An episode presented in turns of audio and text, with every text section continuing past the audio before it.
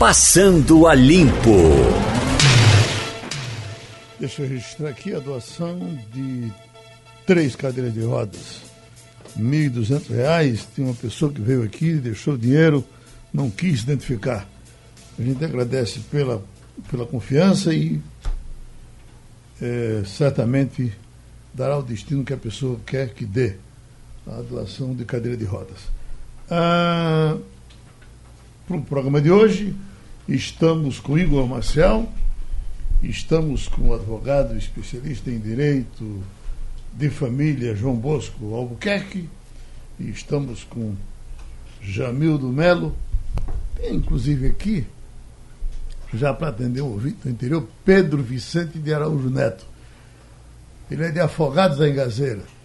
Eu sou Pedro Araújo e estou indignado com a imprensa escrita da capital.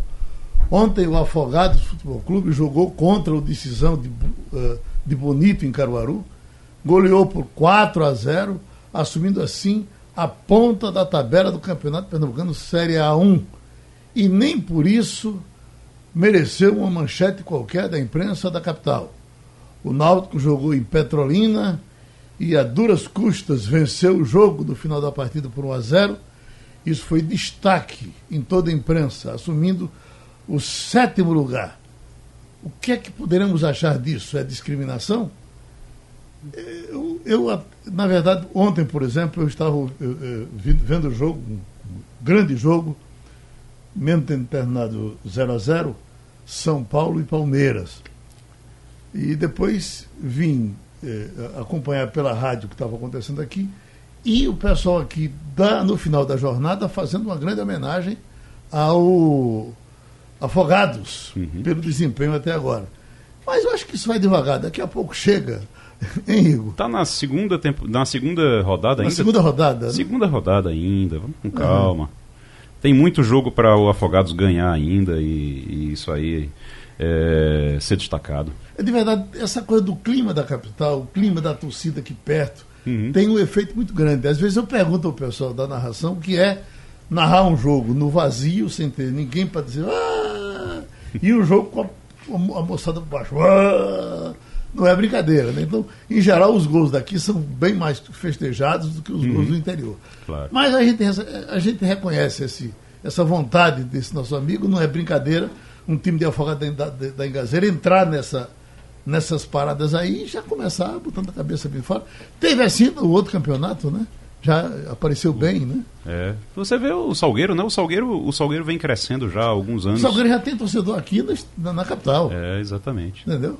Mas vamos em frente.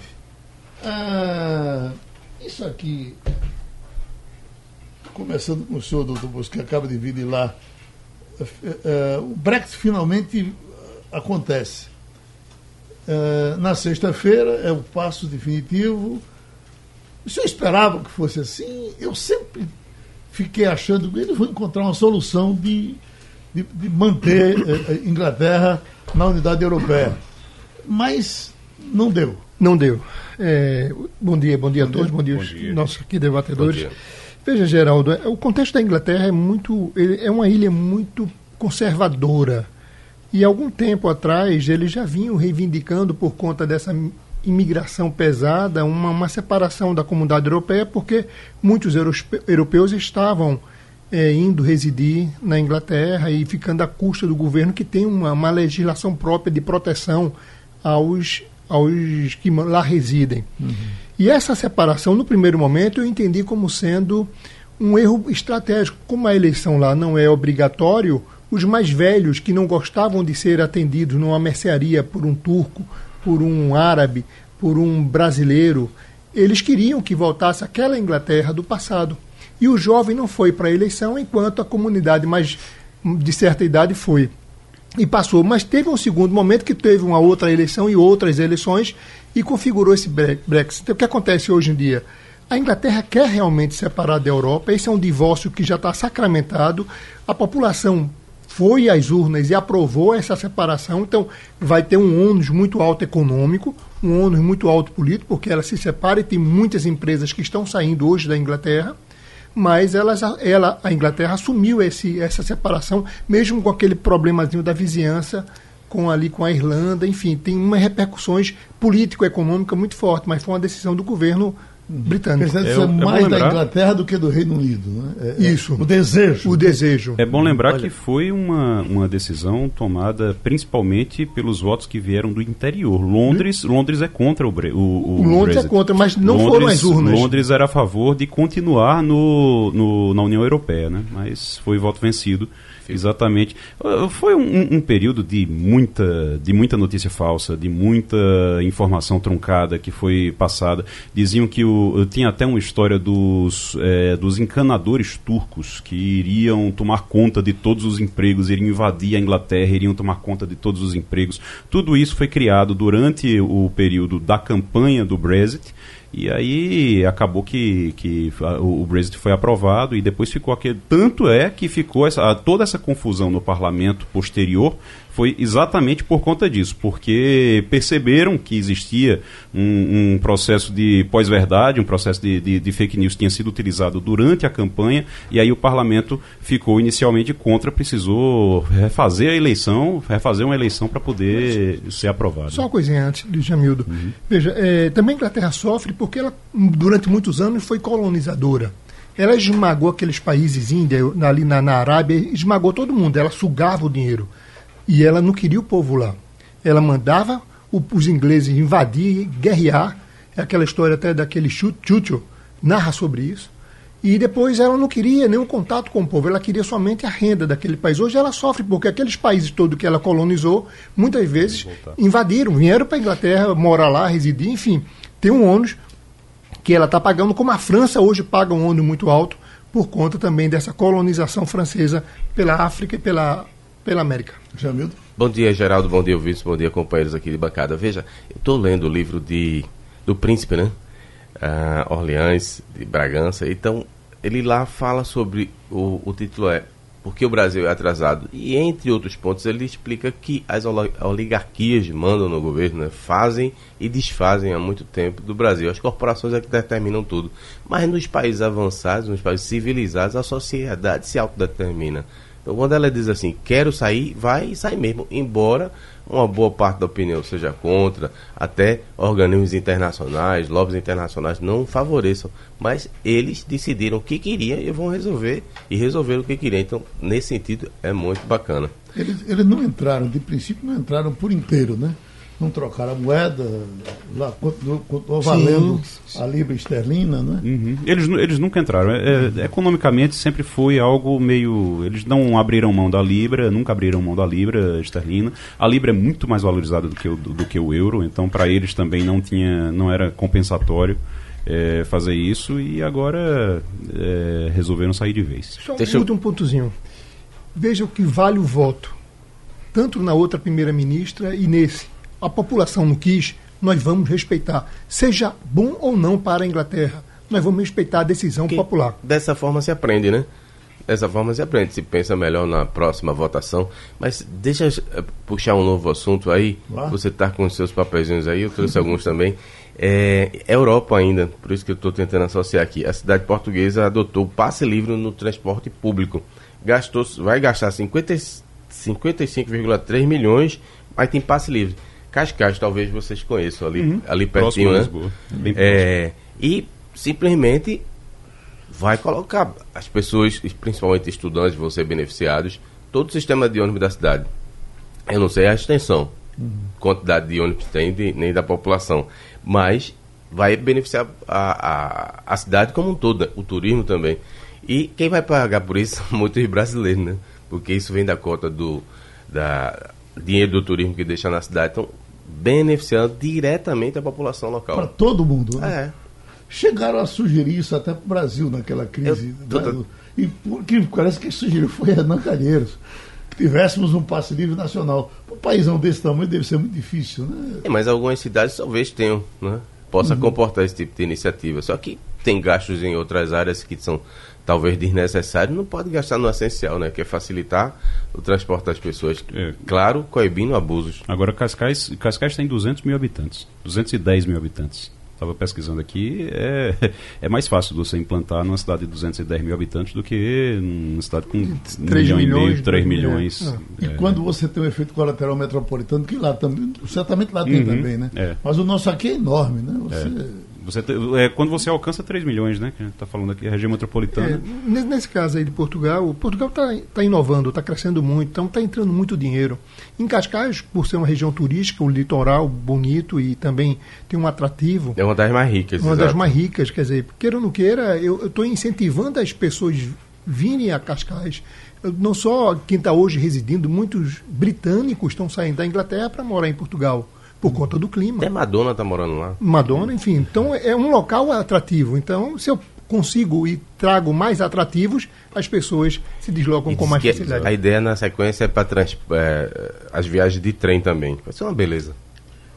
Agora, tem coisa que choque mais do que isso. Uma bala doida pega numa menina de 10 anos. No cabo, né? né? Mata essa menina no cabo. Depois, quando você escuta os relatos das pessoas que moram lá, de dizer que é, é, é uma terra de ninguém, tem tiroteio a todo instante por lá.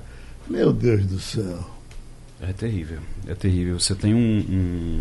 E o pior da, da bala perdida, essa história da bala perdida. É danada é o... para pegar em, em, em, em, quem não tem nada a ver com o peixe. É né? que você não tem, você não tem. Às vezes você não está numa área de risco, às vezes você, não precisa estar numa área de risco, você não precisa é, se envolver com o crime, você não precisa correr risco nenhum. Você simplesmente está na direção da bala na hora em que ela passa. Tem um, um colega jornalista lá em, em Caruaru, Alexandre, que ele levou um, um, tiro, levou um tiro, ficou, ele hoje, até hoje ele tem problemas por conta disso, é, conseguiu sobreviver, mas ele levou um tiro na cabeça por conta disso. Um tiroteio que aconteceu próximo, os bandidos atiraram na polícia e uma bala sobrou para ele.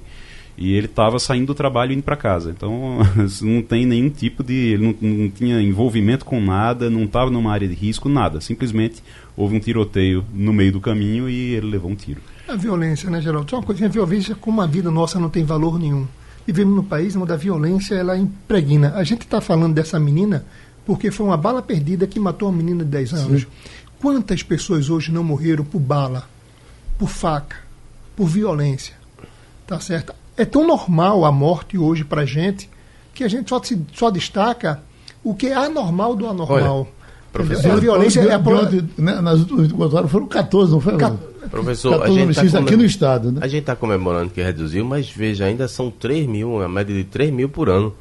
É muita gente. Isso é, é como se você tivesse aí dois aviões caindo com é um 150 pessoas. Isso é um dois, aviões, dois aviões caindo por mês.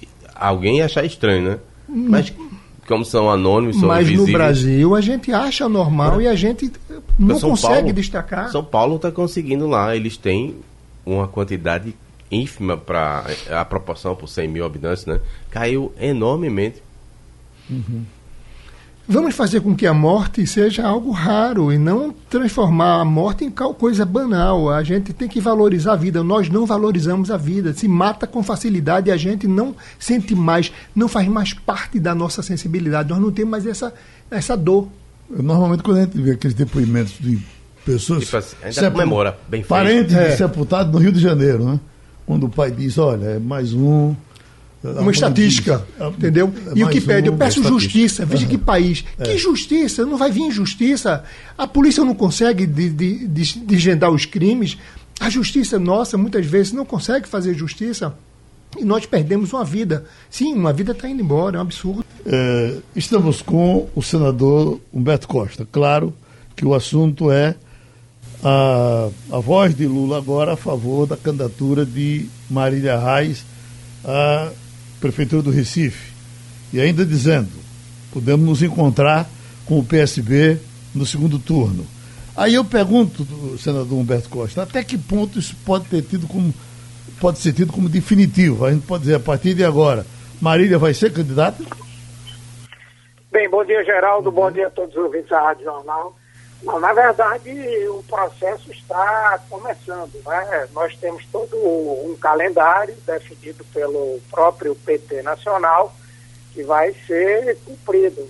Teremos o debate no Diretório Municipal, vamos ter um encontro municipal com a participação de todos os filiados para tomar essa decisão e a última palavra será dada pelo Diretório Nacional. Naturalmente que a opinião de Lula é importante, vai ser levada em consideração, mas a discussão está apenas começando dentro do nosso partido. Agora, o senhor concorda que Pernambuco nunca contrariou Lula nessas decisões, né? Como? Pernambuco, Recife, nunca contrariou Lula uh, numa decisão que ele tomasse, né? Não, já contrariou várias vezes. Já? Na, na eleição 1990, por exemplo, quando Paulo Rubem foi o nosso candidato a governador, a posição do partido nacionalmente, o desejo de Lula é que nós apoiássemos a candidatura de Jabas Vasconcelos naquele momento. É, em 2008, é, quando João da Costa foi o candidato, o desejo de Lula era que o candidato fosse eu, vários outros momentos onde isso aconteceu. É normal, é natural num partido em que é, nós temos uma forma de estruturação democrática, onde os filiados participam e se manifestam. Enfim, não, não é um uma questão já definida, não. Vai ser um debate que nós vamos travar. Hum, Igor Marcel? Senador, bom dia. O... Bom dia, Marcelo. Amanhã vai ter uma, uma reunião e dessa reunião amanhã se decide já o, o que vai acontecer aqui no Recife? O senhor disse que é um processo. Como é que é esse processo? Não, na verdade, essa reunião de amanhã, ela é parte do processo, né? Não vai sair nenhuma decisão definitiva certamente o presidente Lula vai manifestar essa posição, que também não é nova. Ele já vem defendendo essa ideia de que o PT lance candidato onde for possível, especialmente nos municípios é, maiores, onde há televisão e rádio, enfim. E amanhã ele deve externar a opinião dele e certamente vai também ouvir e analisar a opinião das outras pessoas que vão estar lá a própria Marília, Doriel, o presidente Cirilo, do Diretório Municipal de Recife, e, e eu, que fui convidado também para essa reunião. Jamildo Melo. Bom dia, senador. É, Bom dia. Vamos, é, admitindo a possibilidade de que a Marília seja realmente indicada para concorrer, seria a situação para que o PT entregasse cargos e viesse a se afastar da gestão do PSB no Recife e no Estado? Ou dá para conciliar e levar até a eleição em banho-maria essa situação? Não, eu acho muito difícil manter uma posição. No caso da prefeitura, com toda certeza, o partido seria é, obrigado a sair do governo. E no caso do Estado, eu acho que é uma coisa muito difícil de não acontecer. Até porque, se nós é, tivéssemos uma candidatura que não procurasse fazer uma polarização com o PSB, mas a deputada Marília Reis, por tudo que ela tem dito, ela quer fazer uma campanha contra o PSB, contra o PSB estadual, contra o PSB municipal. Portanto, vai se tornar uma situação, na minha avaliação, posso estar enganado, não sou eu quem decide isso, o partido vai debater, vai discutir com o próprio governador, mas eu acho que fica uma situação insustentável permanecer no governo numa, num momento como esse. Isso tudo o PT tem que avaliar. Será que vale a pena essa decisão que tem tantas implicações assim? Vamos analisar, né? Doutor João Bosco Albuquerque. Senador, bom dia, senador. Veja, senador, bom dia. Lula externou a, a opinião dele, o posicionamento dele em favor de da candidatura de Marília Reis. A sua opinião, o seu desejo, o senhor gostaria que Marília Reis fosse candidata pelo PT? Olha, eu já me manifestei e já disse publicamente que qualquer que seja a decisão do partido, eu vou incorporar essa decisão. Diferentemente dela, que não me apoiou na eleição para senador, que não apoiou o candidato que o partido decidiu apoiar, que foi o governador Paulo Câmara, e apoiou um candidato que hoje é bolsonarista, o Brasil todo está vendo, ela apoiou um candidato a senador, que agora é adepto, apoiador de, de Jair Bolsonaro.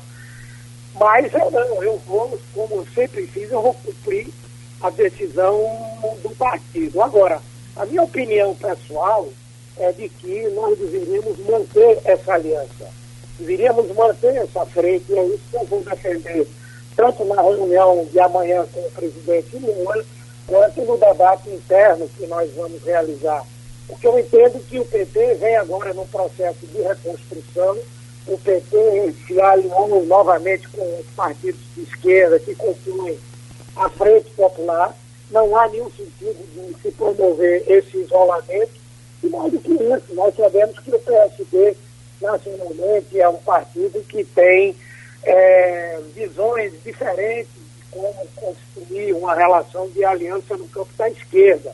Há uma boa parte do PSB nacional que é franca e claramente anti-PT, que quer um afastamento do PT, e essa posição aqui em Pernambuco é diferente. O PSB de Pernambuco, que tem a hegemonia nacional, sempre tem tido, nos últimos tempos, uma posição mais à esquerda. Então, eu acho que essa decisão de ter uma candidatura aqui em Recife vai certamente é, levar o PSB a ter é, uma posição menos enfática nessa relação com o PT. Se para o PSD, que Pernambuco é extremamente importante, Recife é muito importante, o PT não faz um gesto com o PSD, como é que o PT vai querer esperar gestos do PSD em 2022 e em outros momentos também? Eu acho que é uma, é uma decisão que o partido tem que avaliar. Agora, se o partido decidir eu estarei participando, eu estarei defendendo a posição que o partido tomar. Sandro, só para ficar claro para o ouvinte, esse apoiador de Bolsonaro hoje que Marília apoiou, quem é ele? É o, o ex-deputado Silvio Costa. Uhum. sabe disso aí. Pois, pois não. Agora, uh, Igor?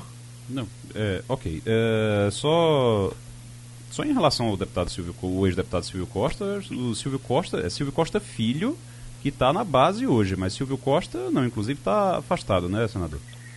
Não, ele já tem se externado o seu posicionamento. Isso, inclusive, é outra coisa. Nós aqui, independentemente de quem seja o candidato, se for é, o, o PSB ou sem o PSB, nós não vamos fazer aliança um bolsonarista. Isso aí você pode ter certeza que não vai, não vai acontecer. Certo. Pode até o PT ter uma candidatura, mas essa candidatura vai ter que fazer aliança no campo da esquerda. De uhum. forma alguma vai fazer aliança com bolsonarista. Certo. Agora, é, o, senhor, o senhor disse que um dos problemas que o senhor coloca é que a candidatura, no caso a postura de Marília Reis, ela é de enfrentamento com o PSB, que aí torna as coisas mais complicadas.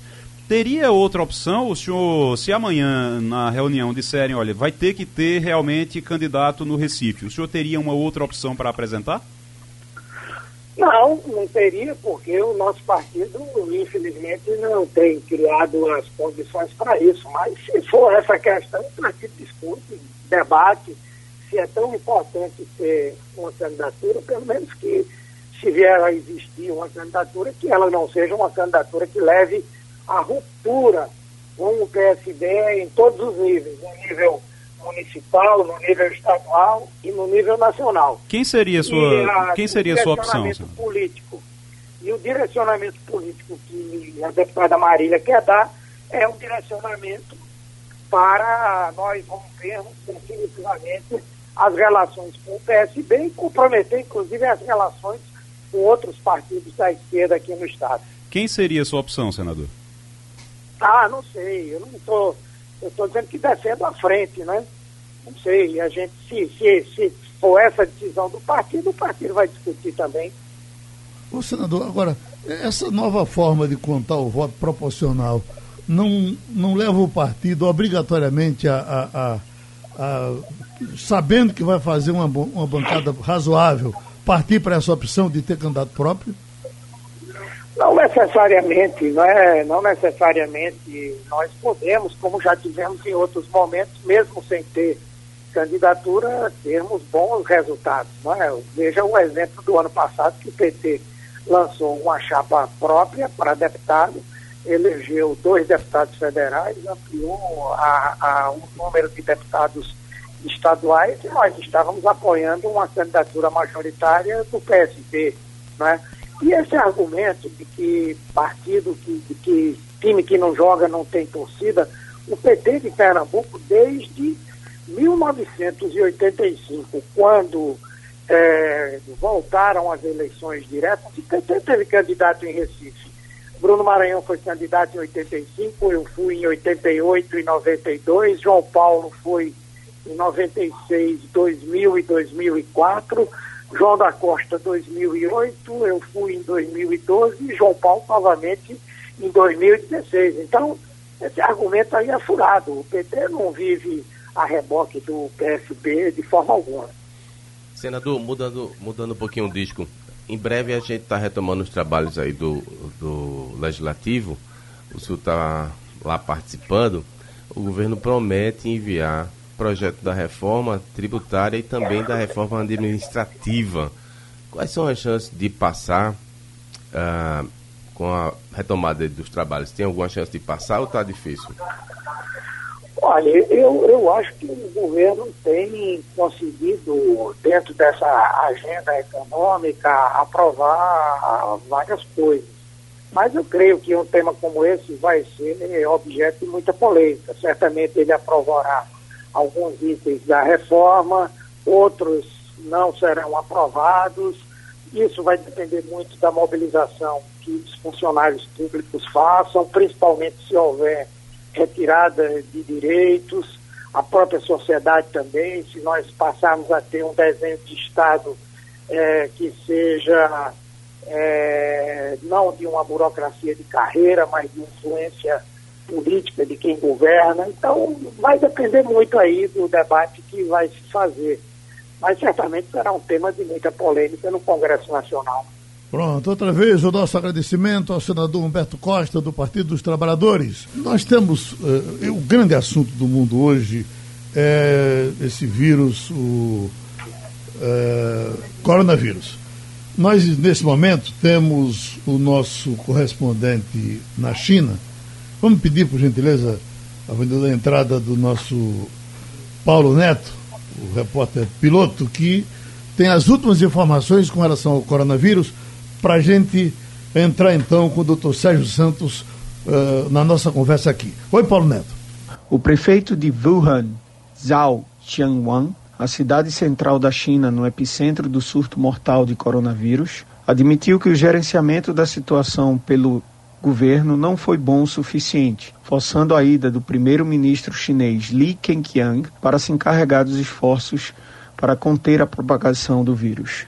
Li chegou a Wuhan nesta segunda-feira, quando as autoridades de saúde alertaram que a propagação da doença estava se acelerando, com novas infecções e mortes continuando a aumentar. Zhao fez as declarações durante uma entrevista no dia de hoje para a emissora estatal CCTV, em meio à crescente indignação do público devido à má administração da crise na cidade. O prefeito defendeu a decisão de bloquear Wuhan, uma cidade de 11 milhões de pessoas, como uma maneira eficaz de conter a disseminação. Zhao também admitiu que a divulgação de informações pela prefeitura havia sido insatisfatória. Longe do continente, Taiwan relatou sua quinta infecção confirmada nesta segunda-feira. Uma mulher que foi a Wuhan em outubro para trabalhar e voltou à ilha em 20 de janeiro. Outros países, especialmente os da Ásia, estão intensificando suas medidas de contingência, pois também confirmam mais casos da doença. A Comissão Nacional de Saúde da China liberou um relatório hoje que aponta que 2.744 pessoas foram infectadas até o momento no, na China,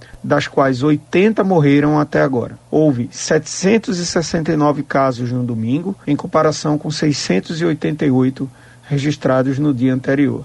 O grande número de trabalhadores que viajaram das grandes cidades para o interior devido às celebrações do Ano Novo Lunar Chinês tem sido um grande desafio para conter a propagação da doença. O surto da nova doença interrompeu gravemente as festividades do Ano Novo, com proibições de viagens impostas pelo governo em diferentes partes do país para conter a propagação viral. Na segunda-feira, a China informou que estendeu o feriado do Ano Novo em três dias, até o próximo domingo. Jardins de infância, escolas primárias, secundárias e faculdades estão fechadas sem previsão de volta às aulas. Com informações de Hong Kong, para a Rádio Jornal Rádio Notícia, Paulo Neto.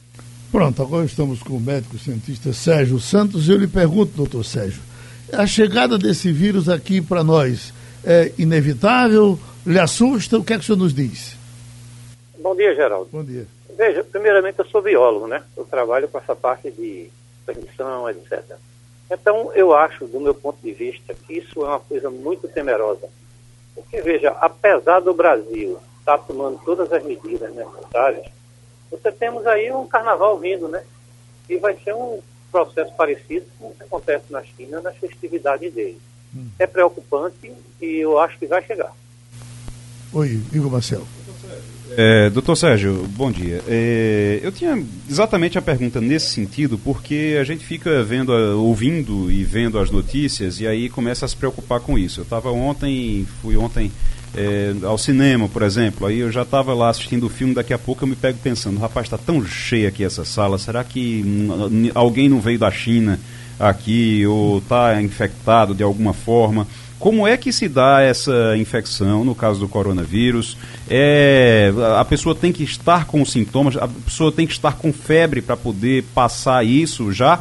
Porque os aeroportos estão inclusive com câmeras lá é, térmicas que veem se você está com febre ou não, para deixar você passar ou não.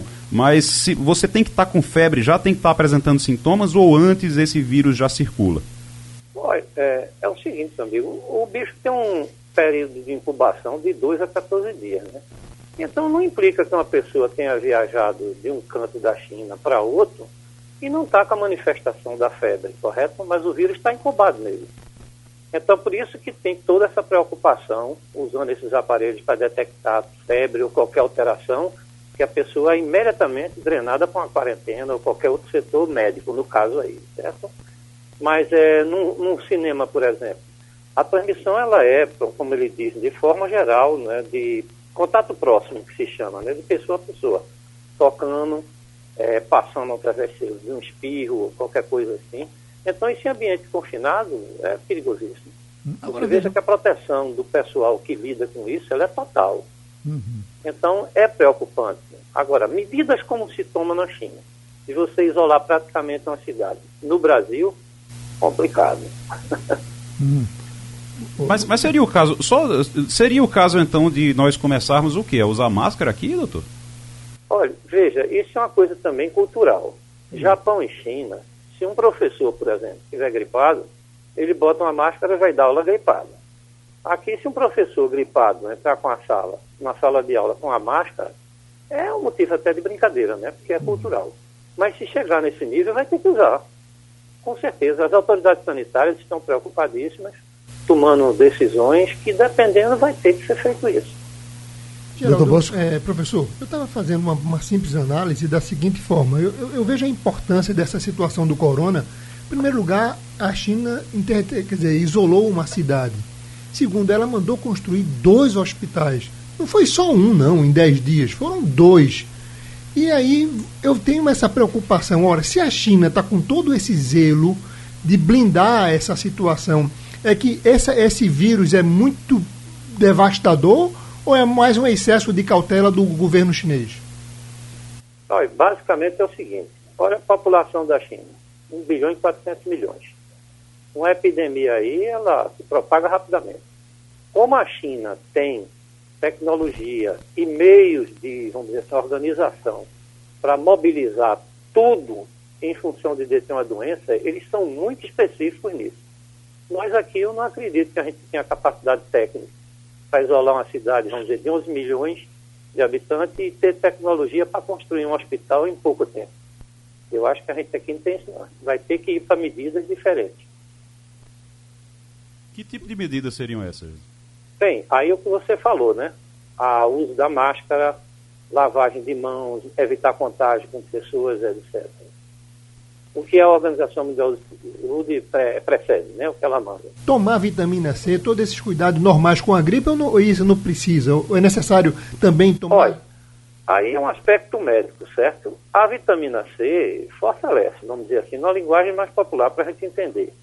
Veja, quem tem uma saúde perfeita deve tomar as medidas que é recomendada pela OMS. Inclusive, a Sociedade Brasileira de Infectologia já botou aí na internet todas as medidas necessárias.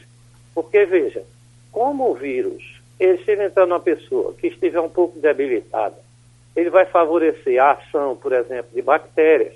Aí a pessoa pode ter, vamos dizer assim, uma doença maior, uma pneumonia. Isso aí é um, uma, uma, uma descendo de ladeira abaixo, né? A pessoa pode morrer. As medidas, as medidas, doutor, seriam parecidas com a que nós tivemos naquele período mais crítico da, da, SARS? da H1N1, da, da SARS? Exatamente. É mais, é mais ou menos aquilo. Todo canto que a gente o, chegava o tinha álcool em gel. É, com certeza, porque esse vírus ele pertence a um grupo que ele inclui muitos vírus, como foram as doenças passadas.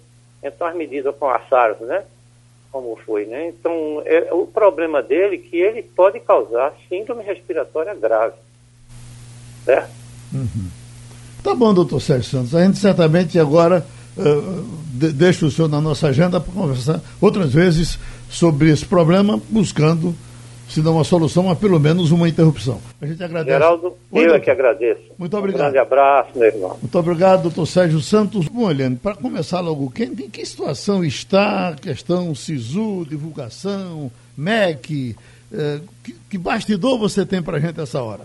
Oi, bom dia, Geraldo, bom dia. colegas, ouvintes. Olha, a situação é dramática, né, Geraldo? A gente se coloca na, na posição desses meninos que estão enfim, jogando todo o futuro deles nessa história do SISU.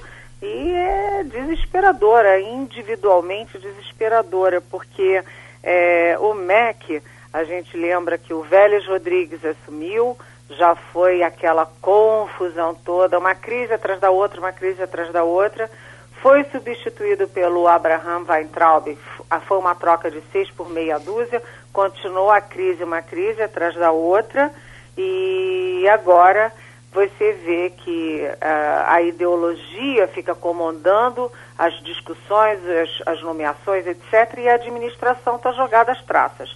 Né? A, essa coisa toda da correção das provas foi um erro originário é, da, da gráfica, depois se descobriu que tinha mais erros, enfim, aí uh, 70 e tantos mil entraram com pedido de correção, o MEC só descobriu que eram 6 mil e os outros não receberam resposta, enfim, é uma confusão.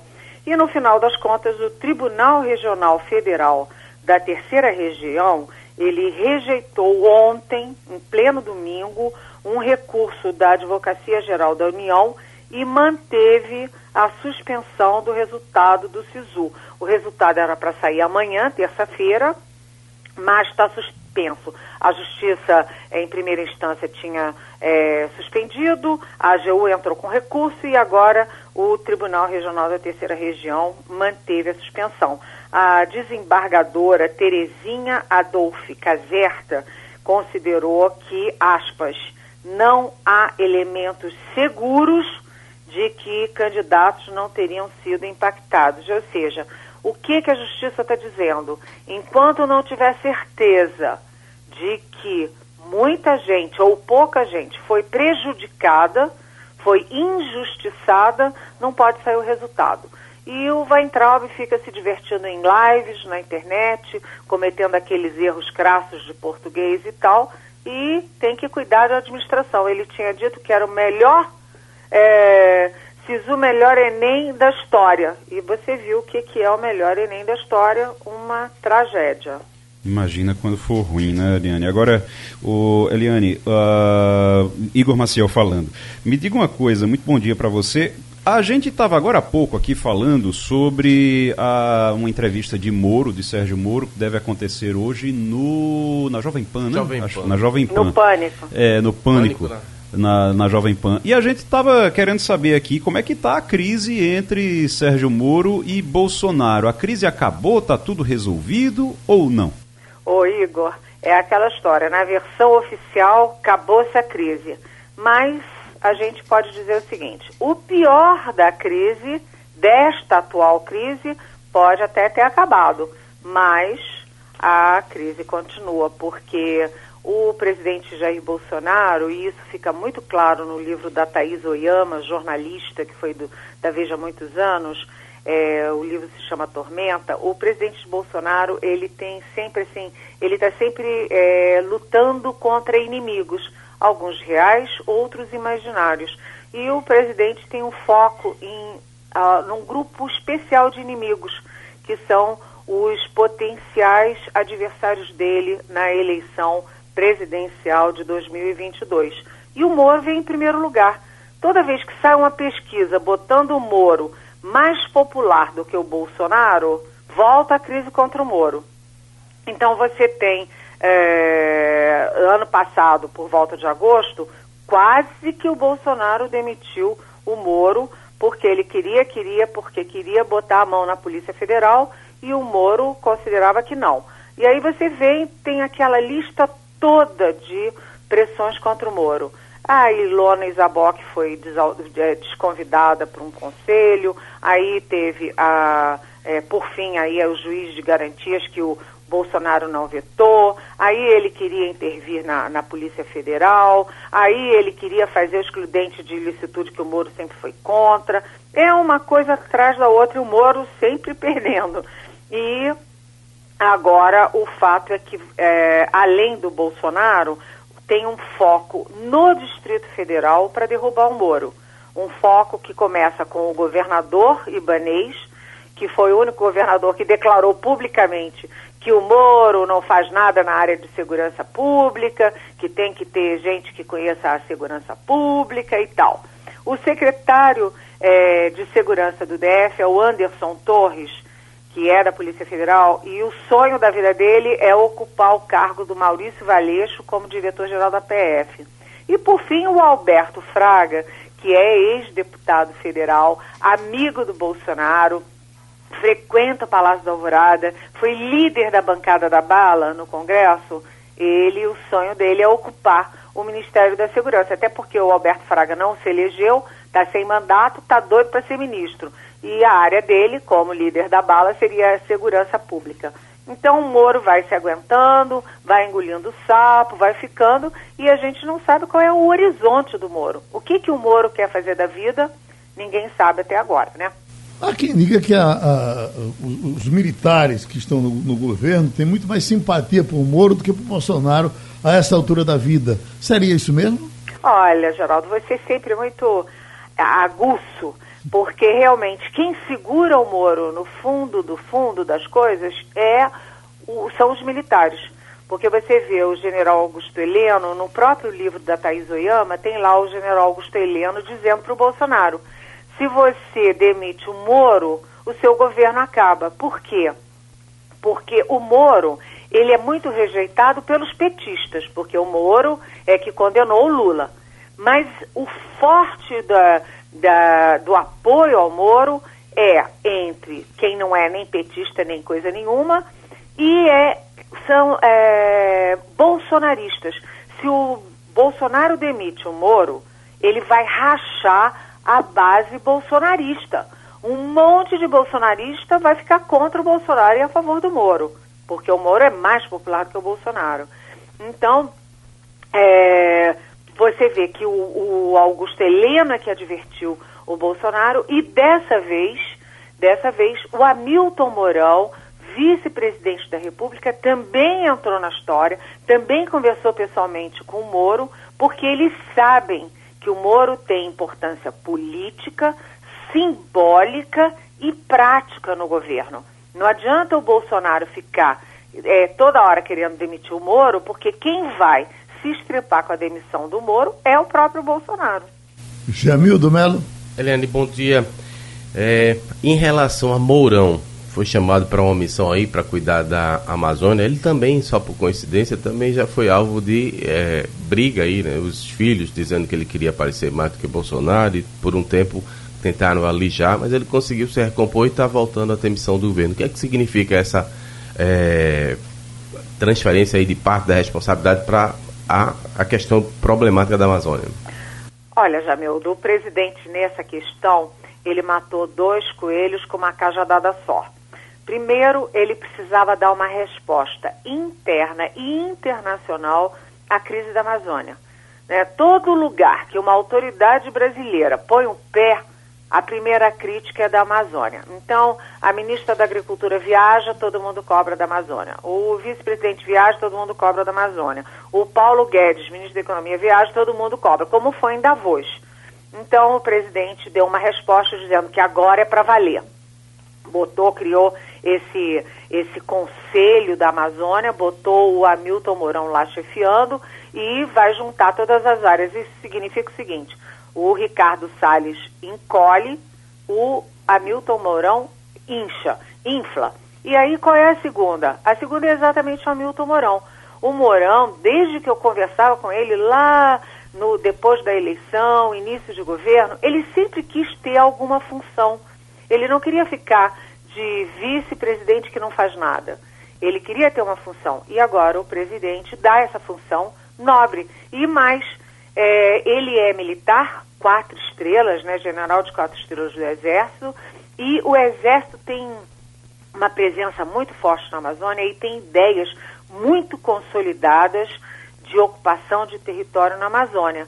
Então o presidente fez, foi uma boa decisão do presidente. Pega o Mourão, que estava sem fazer nada, põe lá na Amazônia, os militares ficam satisfeitos e você tem como dizer para a comunidade internacional que o Brasil vai levar a sério essa área a partir de agora.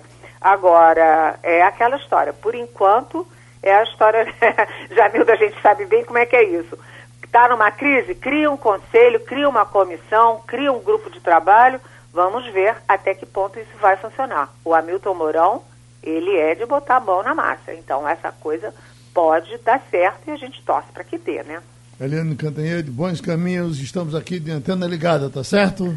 Até semana que vem, boa semana para todo mundo. Eu estava vendo, a gente tem discutido aqui muito a questão do, da energia solar. E o que eu tenho visto, num, num, num tempo desse, onde dinheiro guardado não está mais rendendo o suficiente, é gente querendo investir de qualquer forma nesse negócio. Eu tenho pelo menos três amigos que estão partindo para investimento em energia solar.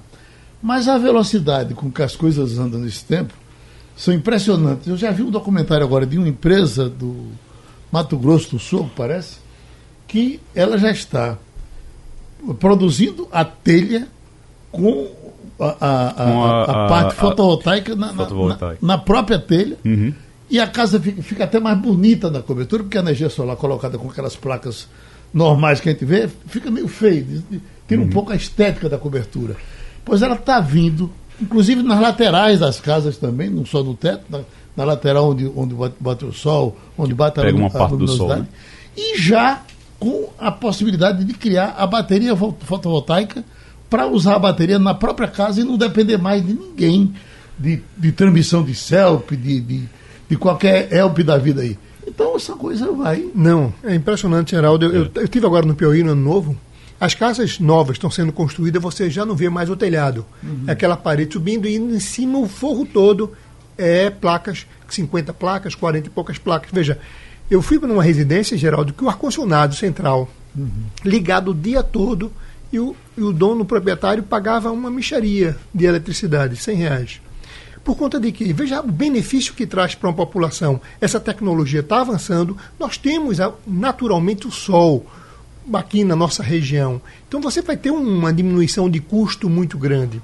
Então, é um investimento que você faz, que você tira esse investimento com o passar do tempo. Agora, o que você jamais estará é atualizado, porque todo dia nessa área vai ter uma atualização nova, Geraldo. É, uh, existe uma expectativa também de esse esse privilégio de ter sol o, praticamente o ano inteiro aqui no Nordeste, a gente ter uma incidência é, insolação, incidência solar muito alta aqui é de diminuição de custos de indústria. Na indústria você vai, ter uma, você vai ter uma redução de custos.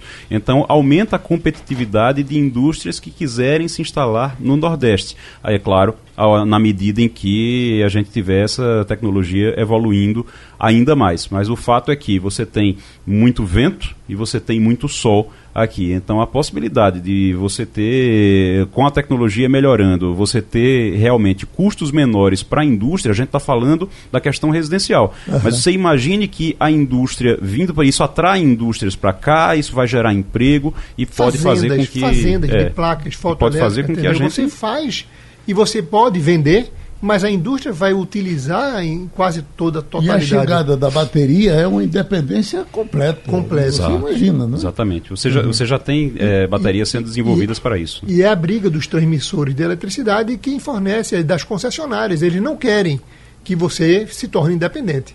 É verdade. Olha, é, mas em algum momento, em algum momento, essas concessionárias elas vão ter que mudar o foco e começar a investir na energia solar também. Se elas vão ter que começar a investir na energia solar para oferecer algum serviço dentro desse nesse âmbito aí. De alguma forma eles vão ter que oferecer algum Você serviço. sabe que a Chess já, é a Chess já começou, já está com desenvolvendo muitos, projetos já. Muitas placas já, dessas na é, com grande, Sobradinho, né? Com um grande atraso, mas começou. É. Geraldo, olha, me chamou a atenção foi um comunicado da Associação Brasileira da Indústria de Refrigerantes e Bebidas Não Alcoólicas contrapondo Bolsonaro, né? Perdão, contrapondo o Guedes, porque Bolsonaro até que tomou uma atitude decente. É, eles dizem lá, segundo o comunicado, que 36,9% do preço de comercialização é imposto, a maior carga tributária da América Latina para o setor. Ou seja, o pecado é o imposto. Não existe imposto do pecado.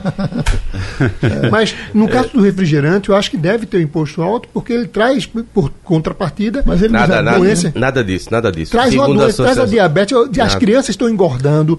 Nós temos um problema hoje né, na, na, sala de aula, na escola, crianças obesas. Hoje as crianças não jogam mais bola, eu tomo muito refrigerante. Segundo a associação, não há estudo que comprove a eficácia da taxação da bebida açucarada no combate à obesidade. Por aí vai. Tem muito mito. É, não existia, não existia existia também para o cigarro. Tinha, as empresas diziam que não tinha nenhuma prova de que o cigarro fazia mal. Isso nos anos Meu 60. Amor, eu sou um 70. liberal. Então, fuma quem quer. Não, mas não funciona assim. Fuma quem quer. Não, Agora não funciona gente... assim não. Inclusive o conceito de liberalismo, o conceito de liberalismo é um conceito também de cuidado com liberdade e liberdade. E essa... imposto, imposto não. não é bom. Nunca nós, foi bom. Nós estávamos eh, acostumados a dizer, bota uma igreja. Se o negócio está difícil, bota uma igreja. Parece que nem igreja. As igrejas não estão mais como estavam antes.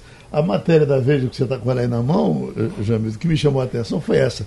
Pastores na cova do leão.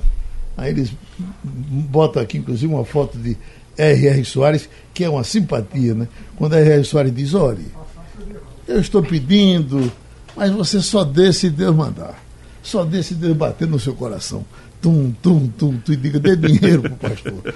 Então você veja, a lista de problemas.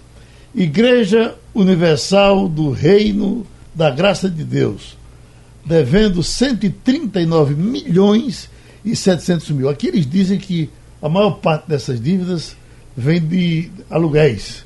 São muitos. Isso é estratégia, Geraldo. Talvez seja, né? Igreja Mundial do Poder de Deus, 85 milhões e 900 mil. Igreja Renascer em Cristo, 31 milhões e 300. Igreja Evangélica Assembleia de Deus, 9 milhões e 800. Igreja Batista de Languinho, de Laguinho, 9 milhões e 400. Aqui, onde é que está esse aqui? É, Valdemiro Santiago. A Igreja Mundial da Comunicação. E é da comunicação, é? Igreja Mundial da Comunicação, Igreja Mundial do. Ah, são duas. Ó, ele tem a Igreja Mundial da Comunicação e tem a Igreja Mundial do Poder de Deus. 6 milhões e 100. E vai por aí fora do, do, dos nossos pastores. Semana passada o MEC indicou para cuidar da CAPES um evangélico, terrivelmente evangélico, inclusive terraplanista também. Aí só mostra que o governo Bolsonaro cada vez mais vai se entregando a, a essa ala religiosa, né? E quem não estiver gostando, que vá se preparando, que vai mudar ainda mais. Teve um estudo, acho que foi na Folha São Paulo da semana passada, que mostrava a proporção que tem de evangélico na população e que tem no Congresso. Eles estão ainda, quer goste ou não, subrepresentados. Uhum. Geraldo, eu só que você queria ser contra essa matéria por conta do seguinte: onde você chega, onde tem pracinhas, onde tem feira, abre-se uma igreja. Primeiro ponto, se não desse dinheiro, não abriria. E atualmente as igrejas são templos gigantescos. Aqui atrás mesmo nós vamos construir uma aqui que é um monstro. Um Vaticano. Um Vaticano. Uhum. Eu estava em Teresina, a Igreja Universal, colado com o shopping, abriu uma igreja, um Vaticano. Então, veja, se fosse, se tivesse tão ruim assim, eu não teria esse custo tão elevado de construção e comprando sede própria. Esse Templo de Salomão, que Edir Macedo construiu em São Paulo, é uma obra gigantesca. não, gigantesca. Inclusive com aquela história de que a, a, a terra para construir a igreja veio de Israel. Estamos trazendo a terra de Israel. Pronto. Então é, uma é boa forma de. Eu continuo Geraldo, achando que se ganha dinheiro. Por que tu não abre tua igreja e deixa pensando. de, deixa de lezer logo? Bora. Terminou, passando limpo. Fica Passando a limpo.